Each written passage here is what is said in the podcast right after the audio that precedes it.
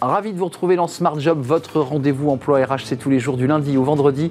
Débat, analyse, expertise et vos rubriques habituelles, évidemment. Bien dans son job. Aujourd'hui, une bonne nouvelle euh, les meilleures villes pour l'entrepreneuriat féminin et notamment au sein de la tech. Et vous allez voir que Paris a beaucoup progressé. On va en parler avec euh, Florence Ropion. Elle est vice-présidente et directrice générale de Dell euh, Technologies France. Elle est membre du, Haut Conseil à l'égalité. Puis elle est aussi membre de l'AFNUM, qui est l'Association française des industries numérique. Elle a un baromètre à nous présenter. Elle est notre invitée. Smart Philo, vous avez tous maintenant entendu parler du GPT-4. Euh, il suscite une vive polémique, beaucoup d'inquiétudes. On va en parler avec Xavier Pavie. Il est philosophe et ça sera évidemment l'analyse d'un philosophe sur cet outil eh bien, qui risque, risque peut-être de supprimer des, des emplois. Cercle RH et la parentalité. On va en parler dans notre débat. Son utilité, c'est une marque employeur, un outil de rétention, mais on en parlera avec nos, nos invités, des experts. C'est aussi un outil de performance vie privée euh, et vie pro. Euh, quand elles se marient, eh bien, ça fait des salariés épanouis. Fenêtre sur l'emploi, pour terminer, les besoins RH dans les énergies renouvelables avec une entreprise The Energy. Et nous aurons Mathieu Lassagne, euh, son président. Il nous parlera bien de ses ambitions, notamment dans, dans le recrutement de ces métiers. Voilà le programme. Tout de suite, c'est bien dans son job.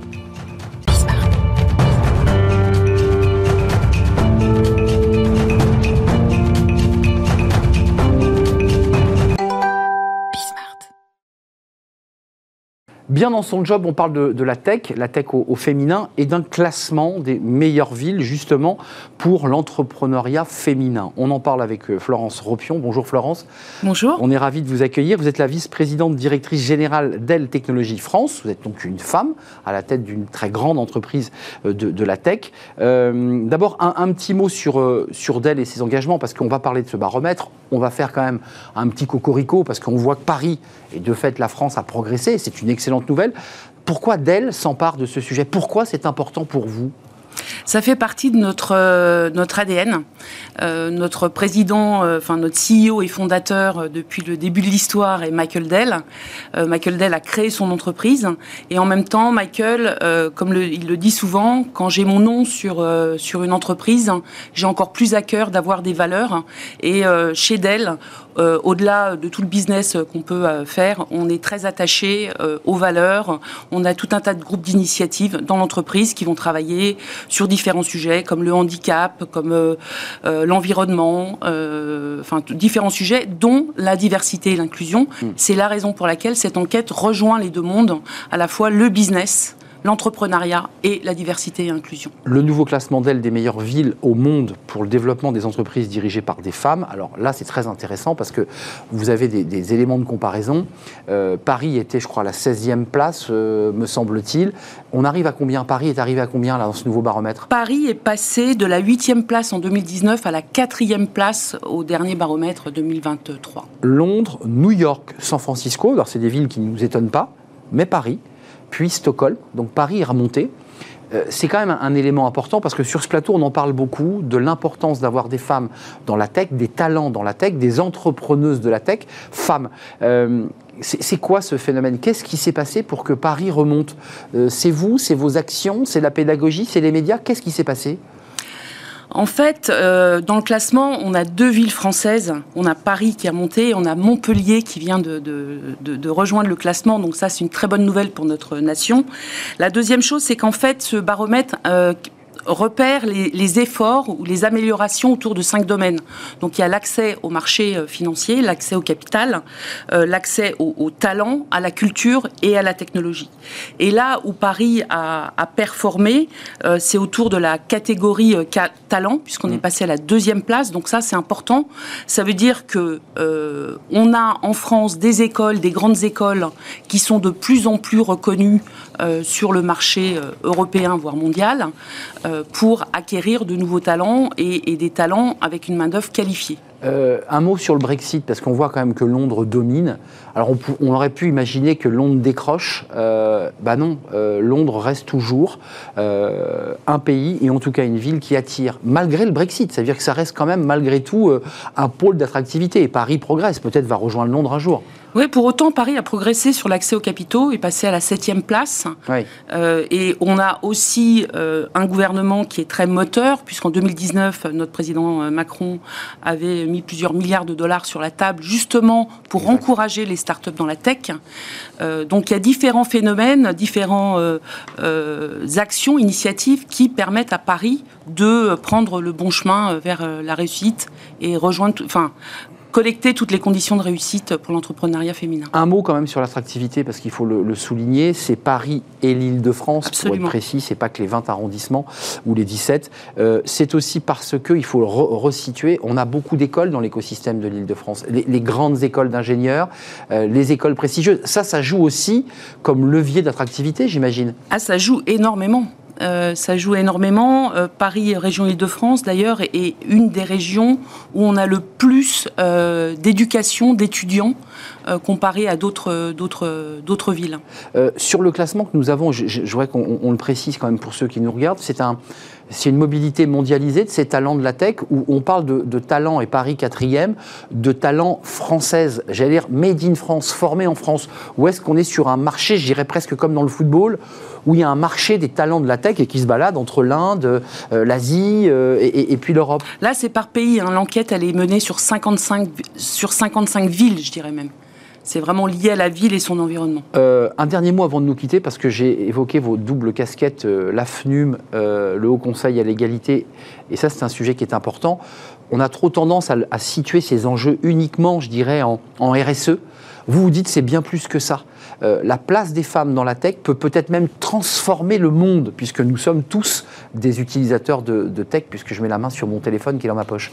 Oui, et j'en suis absolument convaincue. Euh, la, population mondiale, on est euh, répartis 50-50 hommes-femmes selon la Commission européenne, si euh, on accélérait euh, les femmes dans les emplois de la tech au même niveau que les hommes 50-50, on aurait un gain qui serait d'environ 9 milliards d'euros par an de PIB. Pour la France, ça représenterait 10%. Et au-delà de cet aspect économique qui a un impact sociétal, vous, on a besoin de femmes dans la tech parce qu'on a tous des biais des perceptions. Vous tapez euh, grand-mère dans Google, amusez-vous à regarder les images, ce sont que des photos de femmes, de grand-mères blanches. Vous faites ça pour les bébés, c'est pareil c'est vital pour notre société d'avoir des femmes dans la tech et j'appelle les parents, les fédérations de parents d'élèves, qui sont souvent des bloqueurs, à encourager les filles. Pas des blogueurs, mais des bloqueurs. voilà, c'est ça. À encourager, mais qui sont des bons influenceurs, et à encourager leurs filles à embrasser des carrières dans la tech. Non, vous dites quelque chose qui est très intéressant parce que vous, vous baignez dedans, mais vous dites finalement quand on a des femmes en amont qui sont développeuses, data scientists, qui fabriquent, elles vont avoir une influence sur ce qui va nous arriver, nous, d'une manière très mainstream. C'est de ça dont vous parlez. Absolument. Elles peuvent donc transformer et modifier l'image de la société. Bien sûr, parce qu'on a tous des biais, des perceptions, et c'est comme ça qu'on enfin, bâtira une société plus inclusive, surtout que la tech fait partie de nos vies personnelles comme professionnelles. Et vous, Florence, avant de nous quitter, euh, vice-présidente, directrice générale de Dell, qui est une, entreprise très connue, qu'est-ce que, qu'est-ce que ça vous a apporté et qu'est-ce que vous avez apporté, vous, en tant que femme? Moi, euh, j'ai beaucoup reçu dans ma carrière. Et là, je suis à un âge où ma carrière est plus derrière que devant. Et j'ai envie d'avoir un impact. J'ai envie d'aider les autres. Voilà, c'est tout. J'ai envie de partager et d'avoir aussi un discours, excusez-moi, assez militant sur ce sujet. Engagé pour le moins. Oui, engagé parce que je suis convaincue et, et j'ai jamais rencontré quelqu'un qui m'a dit mais non, euh, euh, on n'a pas envie. C'est juste que on est tellement habitué à avoir une société d'hommes dans la tech que c'est pas que les gens ne veulent pas, c'est qu'ils n'y pensent pas. Hmm. Donc euh, on est nombreux. Par contre, en France, par rapport à Londres, et ça c'est important, ils ont des institutions comme Women Organization. Si on compare la France, on a plein d'initiatives, mais peut-être trop, et du coup le message se dilue. Donc centraliser les initiatives et les rendre plus puissantes. Euh, le Dell Women Entrepreneur Cities, cet index dont on a parlé, et on voit que Paris arrive donc à la quatrième place. C'est l'index Dell. Merci Florence euh, Ropion d'être venue nous, nous, parler de Dell et de vous finalement, euh, vice-présidente et directrice générale de Dell Technologies France. On tourne une page, mais pas très éloigné d'ailleurs, Smart Philo aujourd'hui, Chat GPT, GPT-4, on en parle, les journaux, les experts, les philosophes. Euh, est-ce que cela met en danger nos emplois? Euh, Quelle est la force et la puissance de l'outil? On en parle avec Xavier Pavie.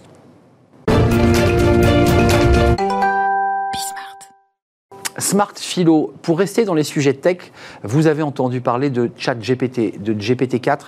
Ça suscite une vive polémique parce que les journaux, les experts s'en sont emparés sur, eh bien, c'est la fin de l'emploi, il va détruire certains emplois et pas l'école bleue mais l'école blanc. Euh, et on en parle justement, alors c'est intéressant d'en parler avec un philosophe, Xavier Pavie, bonjour. Bonjour. Euh, vous êtes professeur à l'ESSEC, directeur du centre Imagination, et je, crois l'auteur d'un papier dans les échos euh, sur ce que peut représenter, ou pas d'ailleurs, ChatGPT ou GPT-4. globalement, on nous dit qu'il va pouvoir faire le boulot des, avocats, le boulot euh, des comptables, le boulot des juristes, et que tous ces métiers-là, ces pans de métiers vont disparaître. Euh, concrètement, c'est le bien, c'est le mal. philosophiquement, ça représente quoi pour vous, ChatGPT 4 Alors, Arnaud, je me suis interrogé avec ChatGPT, GPT-4, en posant la question qu'est-ce que le bien? Donc vous avez ouvert l'application, hein, pour le dire concrètement J'ai ouvert l'application, j'ai regardé, et je vous lis rapidement, j'ai raccourci un tout petit peu, mais l'idée est exactement celle-ci.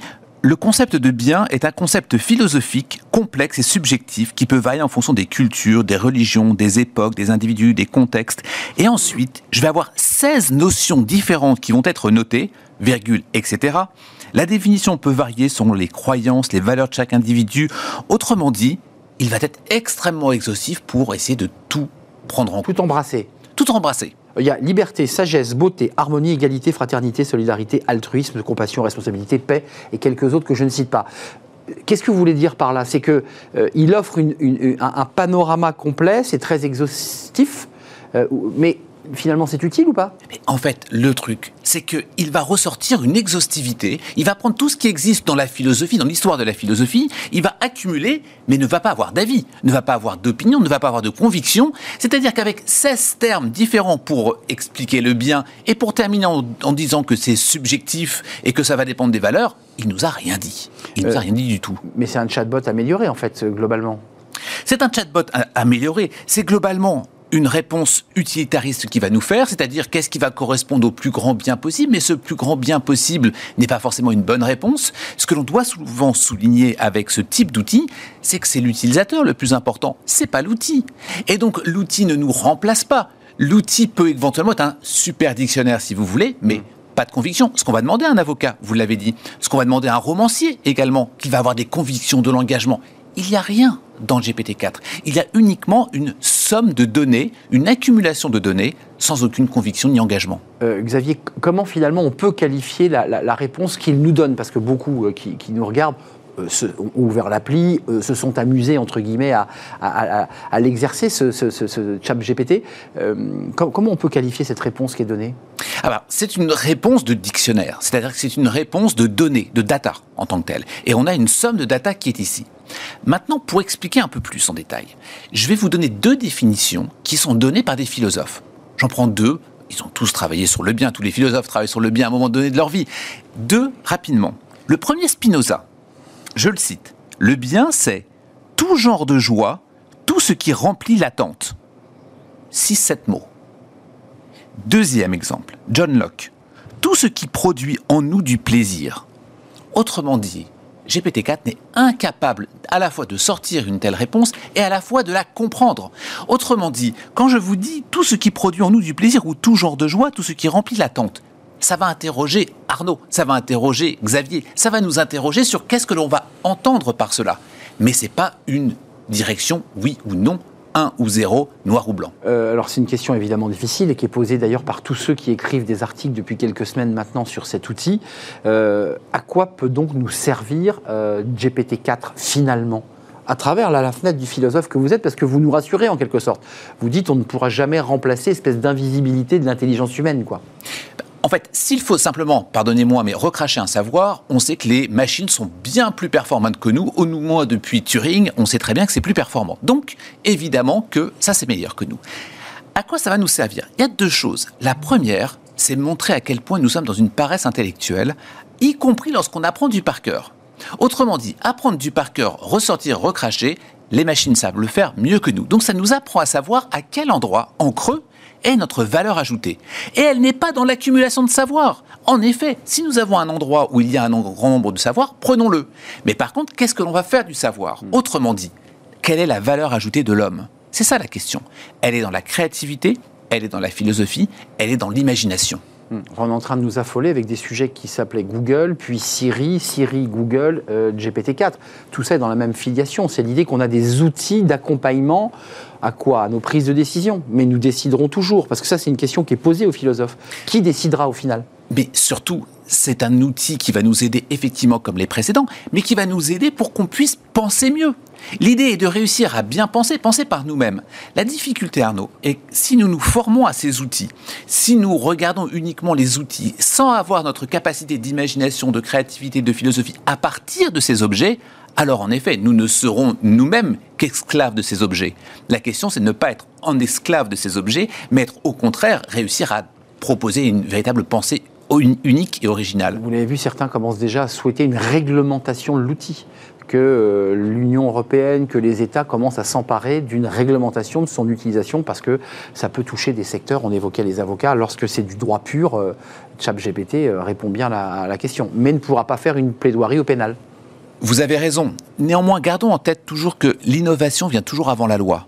L'innovation vient avant la loi, ce qui signifie qu'on essaie de réguler quelque chose qui existe déjà. Il y a un proverbe anglais qui dit que quand le génie est sorti de la bouteille, on ne peut pas le remettre à l'intérieur. La question, c'est qu'est-ce qu'on fait du génie? Hmm, c'est ça, le génie, qui peut être considéré comme le mal. Hein. Euh, le génie peut être. Euh, c'est en grec, c'est le denon, c'est à la fois le bien et à la fois le mal. La question, c'est comment on utilise les choses. Merci Xavier Pavie d'être venu nous rendre visite. Vous êtes euh, philosophe, professeur à l'ESSEC et à la tête du centre Imagination. C'est un vrai plaisir de partager ce moment. On va continuer, nous, à parler de, GPT-4, d'ailleurs sous l'angle des RH aussi, parce qu'il impacte aussi les RH. On fait une courte pause, c'est le cercle RH, on parle de la parentalité, vie pro, vie perso la manière dont les entreprises eh se sont emparées de ce sujet euh, pour permettre eh finalement un meilleur engagement, une marque employeur, et on va en parler, une meilleure performance des collaborateurs. On en parle, c'est la parentalité, et c'est le thème de Smart Job, le débat.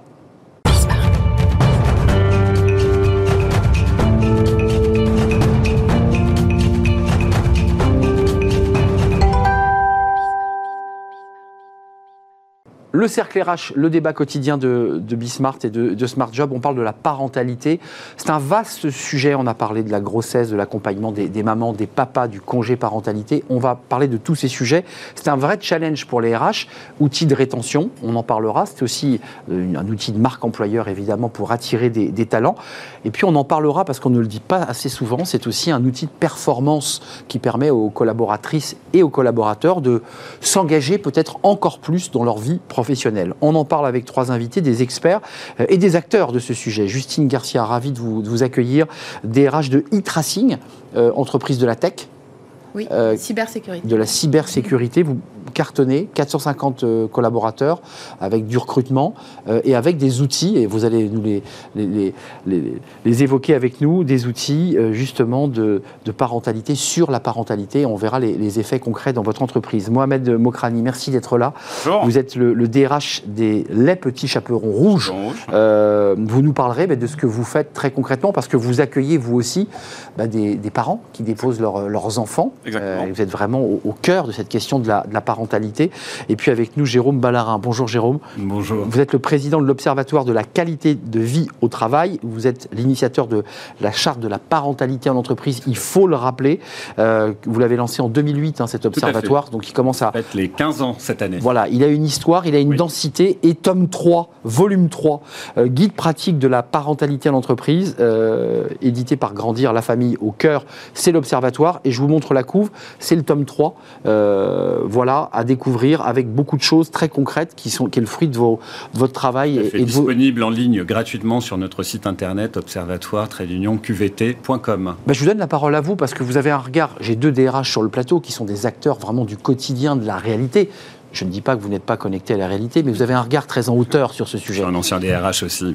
Ancien DRH, absolument. Euh, la parentalité, juste un mot un peu d'histoire. À quel moment les, les entreprises s'en emparent?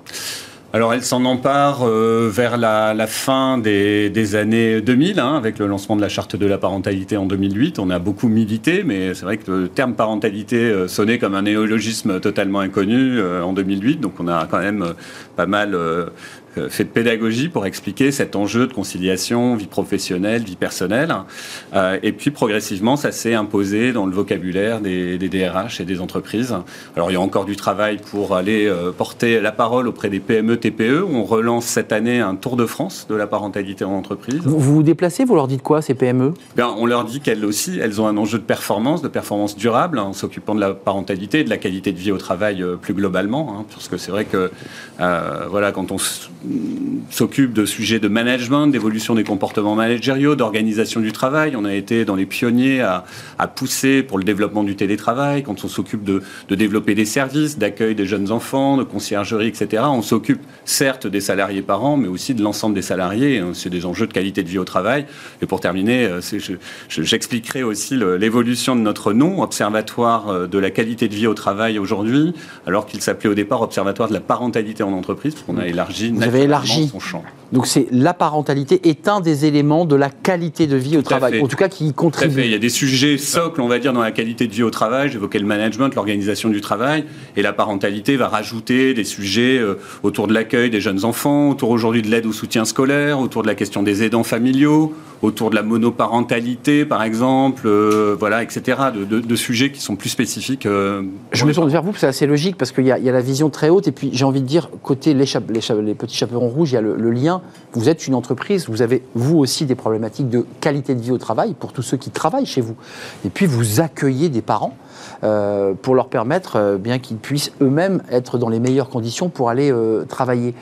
Euh, en interne, comment ça se passe? Parce qu'il euh, y a un vrai sujet sur l'attractivité de vos métiers, la difficulté de faire ce métier euh, et la difficulté aussi de garder vos collaboratrices qui sont majoritairement des femmes. Comment ça se passe? Alors, je, vous rejoins assez sur le sujet du bien-être au travail, de la qualité de vie au travail, puisque nous, en fait, on intervient à deux niveaux. le premier en tant que prestataire de services, puisque nous, on est le premier opérateur de crèche privée en France avec 9000 collaborateurs et 800 crèches mais on a aussi une action RH en interne, ben nos salariés. C'est ma question. Et euh, à ce, titre, on est exemplaire puisqu'on fournit 300 places en crèche à nos propres salariés, donc on est notre premier client. Euh, et de, Ça, c'est pratique.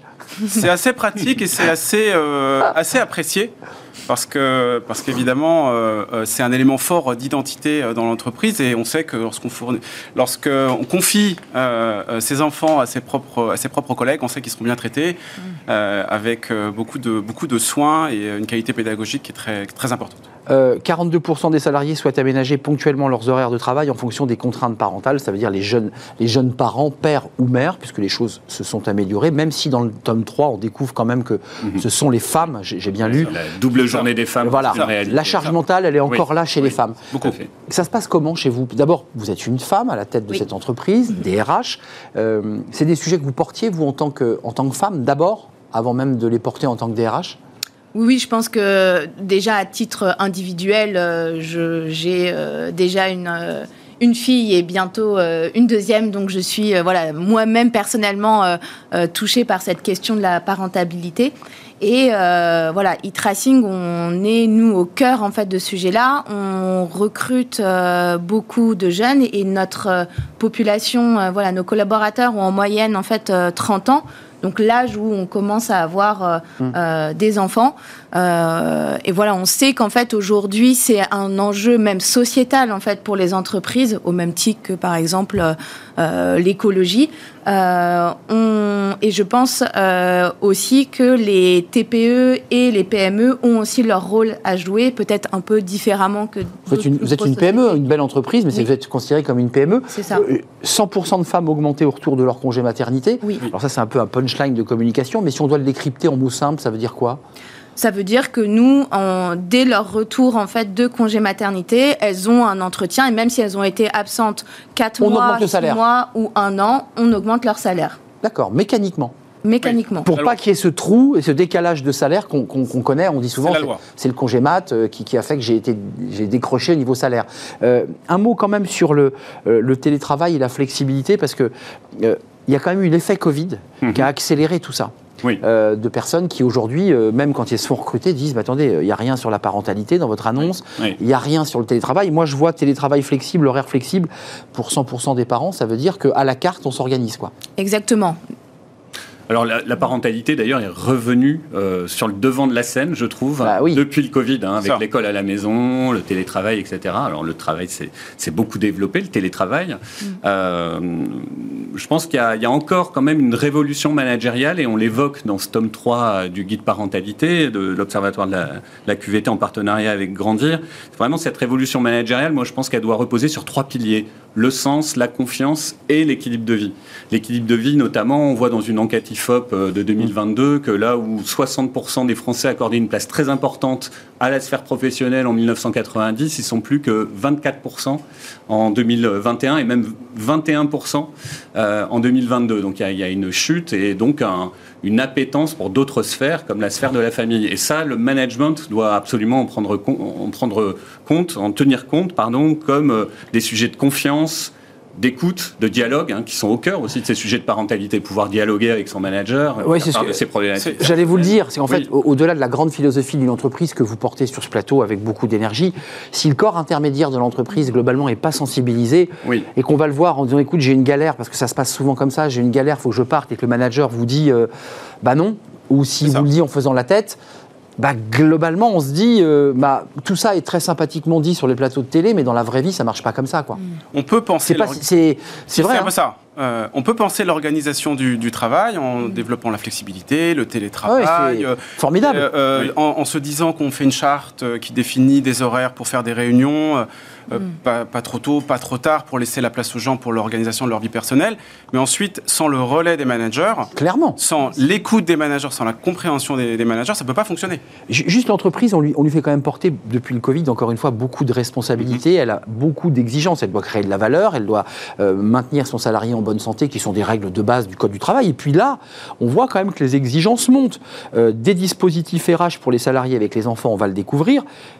Des places en crèche donc ça, ça, vous concerne très directement. Un coaching parental, parce que parce qu'il y a l'angoisse évidemment quand on attend un, enfant, euh, papa ou maman d'ailleurs, un accompagnement scolaire, un soutien psychologique, ça on l'a vu avec le Covid, ça s'est amplifié, mm-hmm. et une conciergerie 2.0.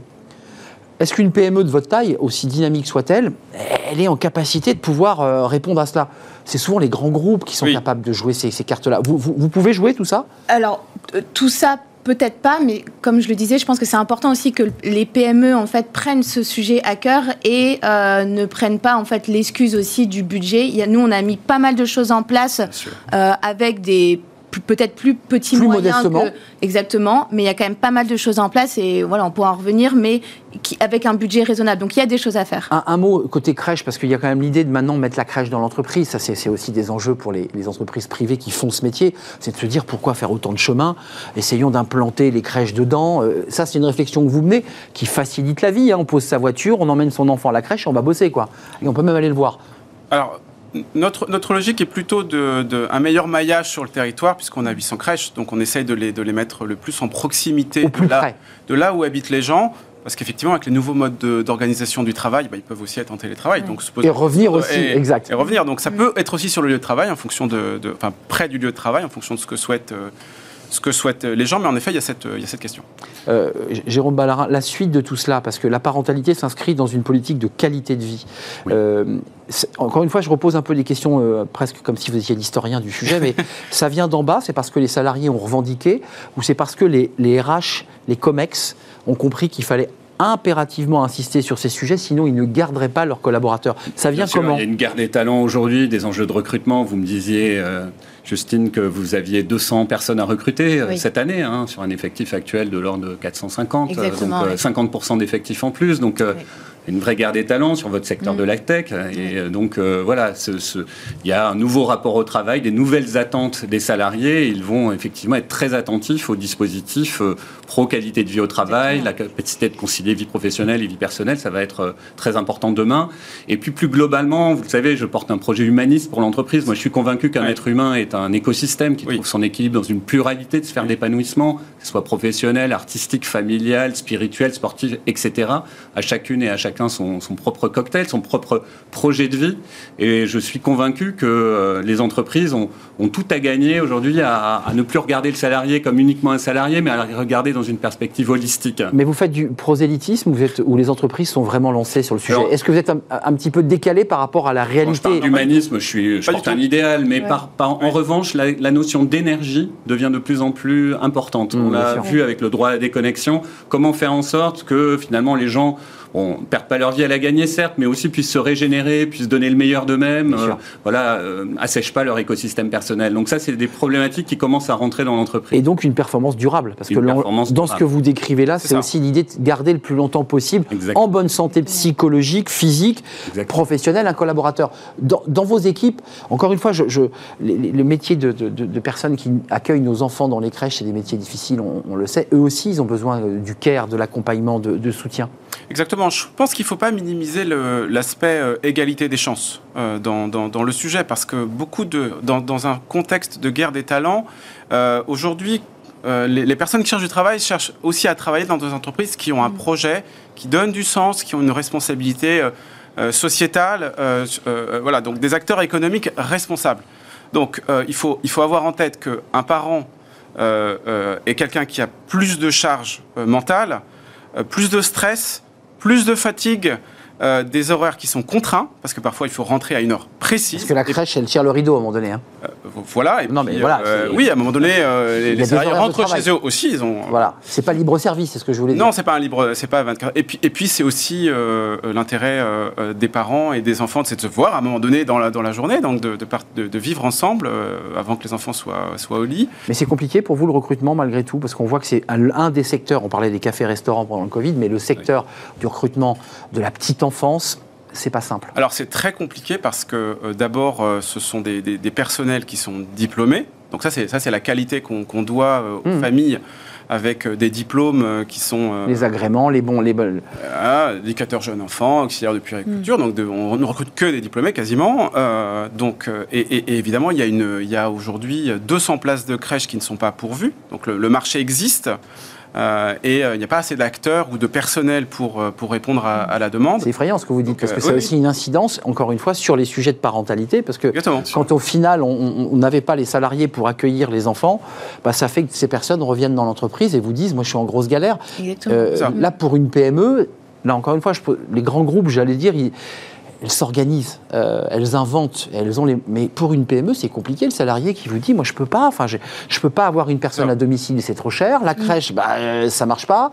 Euh, comment ça se passe? Ce genre de cas très concret pour une DRH et qui, qui est vraiment un cas de parentalité là. Je pense que là, du coup, nous, euh, en effet, on n'a pas forcément aujourd'hui, nous, on propose pas de, berceau en fait dans les crèches. On en parlait, euh, voilà, tout à l'heure. Euh, Ça, vous l'avez pas mis en place? Bientôt. Non, mais c'est un sujet. Vous allez vous voir après. On va se voir après et on va rendre ça possible. C'est un sujet qui est en discussion chez nous, donc voilà, on, on se ferme pas la porte. Après, euh, voilà, comme on le disait, c'est sûr qu'on n'a pas en fait euh, euh, les moyens d'un grand groupe. En fait, c'était la problématique tout à l'heure, en fait, où on se disait, on pourrait en fait avec un budget maîtrisé proposer, je sais pas, X berceaux en fait, donc place en crèche. voilà, nous on a en fait aujourd'hui plus de 75 en fait collaborateurs qui sont parents et qui pourraient potentiellement avoir besoin de ces hum, berceaux, ce qu'on appelle donc ces places en crèche. Donc voilà, aujourd'hui, on a pris la décision de ne pas ouvrir seulement 5 ou 10 places en crèche et pour potentiellement faire des frustrés. Mais, je pense que moi j'en ai une et pas l'autre. Exactement. Bah oui, bah oui. Mais après voilà, il y a des solutions quand même de mettre des critères bien précis en place. Donc je pense que c'est un sujet qui va revenir en fait sur le tapis chez nous. Jérôme Ballara, une question un peu politique en l'occurrence parce qu'on se souvient des propos du président Macron lors de sa première campagne 2017, euh, hum. les insiders les outsiders, ceux, qui étaient dans le monde du travail et qui bénéficiaient d'un certain confort du modèle social, et puis il y a les, ceux qui étaient à l'extérieur, et pas forcément des gens précaires, des gens qui sont entrepreneurs, des gens qui, ont monté leur boîte. J'ai envie de dire, pour eux, la qualité de vie au travail, elle n'est pas traitée de la même manière. Écoutez, objectivement. C'est un vrai sujet, en effet, les indépendants. En même temps, ils ont parfois choisi ce statut pour avoir plus de liberté d'organisation, pouvoir, euh, voilà, des, connaît dans l'univers du conseil, par exemple. hein, Organiser l'emploi du voilà, temps. Ils peuvent euh, travailler euh, trois jours par semaine et s'arrêter le reste du temps. Euh, si on revient à la discussion euh, sur l'accueil des jeunes enfants, sur la garde, euh, je pense aussi à des solutions organisationnelles. hein. Par exemple, on a remis euh, les trophées de la parentalité Oui. en entreprise euh, fin décembre. Et, euh, Qui on a été lauréat là dans de... bah, notamment KPMG qui a mis en place la semaine de 4 jours parentale pendant les 18 premiers mois euh, après la naissance d'un enfant, euh, travailler 80%, payer 100%. Voilà. Et aussi pour revenir au PME-TPE, euh, dans nos enquêtes depuis 10 ans, on voit que euh, souvent euh, ces structures plus petites ou moyennes sont plus actives sur des sujets d'organisation du travail, sur des sujets de dialogue manager-collaborateur, parce que les, les Faut bien s'organiser. Bah ouais. il voilà, il y, a- il y a une structure qui est un peu plus souple, plus agile. Et donc, contrairement à ce qu'on peut croire, c'est aussi des univers où les entreprises vont pouvoir répondre favorablement à pas mal de, pas mal de demandes.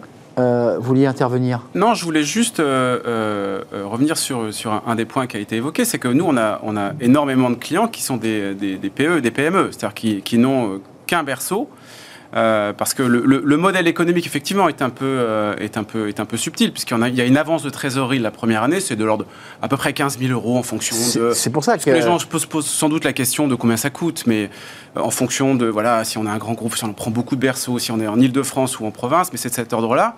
Et par le truchement de- du crédit info- impôt famille et de l'impôt sur les sociétés, des réductions, la deuxième année, on est sur l'ordre de 300 euros par mois par berceau. Donc c'est quelque chose qui s'absorbe Donc assez bien. c'est un léger surcoût en deuxième année euh, offert par l'entreprise pour ses collaborateurs. Voilà, c'est bien ça. hein. Ouais. D'accord. Donc, voilà, quand on est effectivement, quand on est à la recherche de talents, quand on veut les, euh, les, les fidéliser euh, dans le temps, un budget autour de 300 euros par mois. Je vois Justine qui est en train de vous écouter avec intérêt. hein. Vous êtes en train de faire un. euh, en tout cas, vous allez vous revoir. Parce que c'est ça aussi l'enjeu pour vous économique, il faut le dire. C'est Oui. donner aussi envie aux entreprises d'aller prendre des berceaux, comme vous dites, pour qu'elles elles améliorent la qualité de vie. Pour- la, la- la question est sur la table pour conclure, chez vous, là, sans, sans, sans qu'il y ait de conclusif. hein. on ne vous demande pas de, de signer le, le contrat. Prêt, mais, prêt. voilà, mais concrètement, pourquoi vous hésitez? Pour des questions de coût, peut-être En fait, c'est pas pas que une question de, de coût parce qu'on pourrait en fait et, la discussion avait été en fait on avait eu cette discussion là avant le Covid même de, de place en fait euh, en crèche. Euh, voilà, on s'est dit bon bah on, on peut donner en fait tant de budget. En fait, c'était plus après la question de euh, euh, on va faire en fait potentiellement 10 heureux Ouais, pour en fait euh, 60 qui vont être frustrés.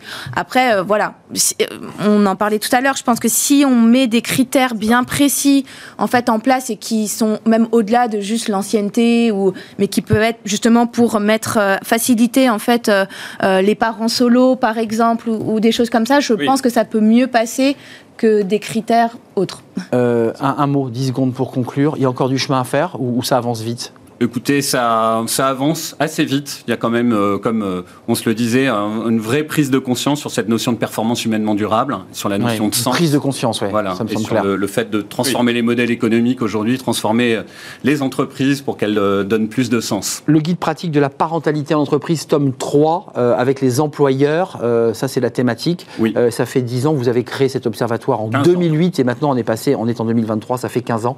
Voilà, vous pouvez vous le procurer évidemment en papier mais aussi en ligne euh, pour des questions écologiques aussi. C'est pratique de lire sur, euh, en ligne, encore que ça a parfois des, des, des Et on incidences. remercie le, le groupe Grandir de nous avoir soutenus dans cette initiative. Grandir la famille au cœur. Merci Jérôme Ballarin, président de l'Observatoire de la qualité de vie au travail. Merci à Justine Garcia, DRH de e-tracing. 200 euh, recrutements, je, je le redis parce qu'on est aussi une émission qui parle recrutement. Euh, Mohamed Mokrani, merci DRH, les petits chaperons rouges. Et vous aussi, pour ceux qui auraient pris l'émission en cours, eh bien vous recrutez en ce moment dans votre belle entreprise euh, 8000 On est 9000 collaborateurs, 9000 1200 collaborateurs. recrutements par an. 1200 recrutements par an. Vous recrutez beaucoup. On termine notre émission avec Fenêtre sur l'emploi et c'est tout de suite.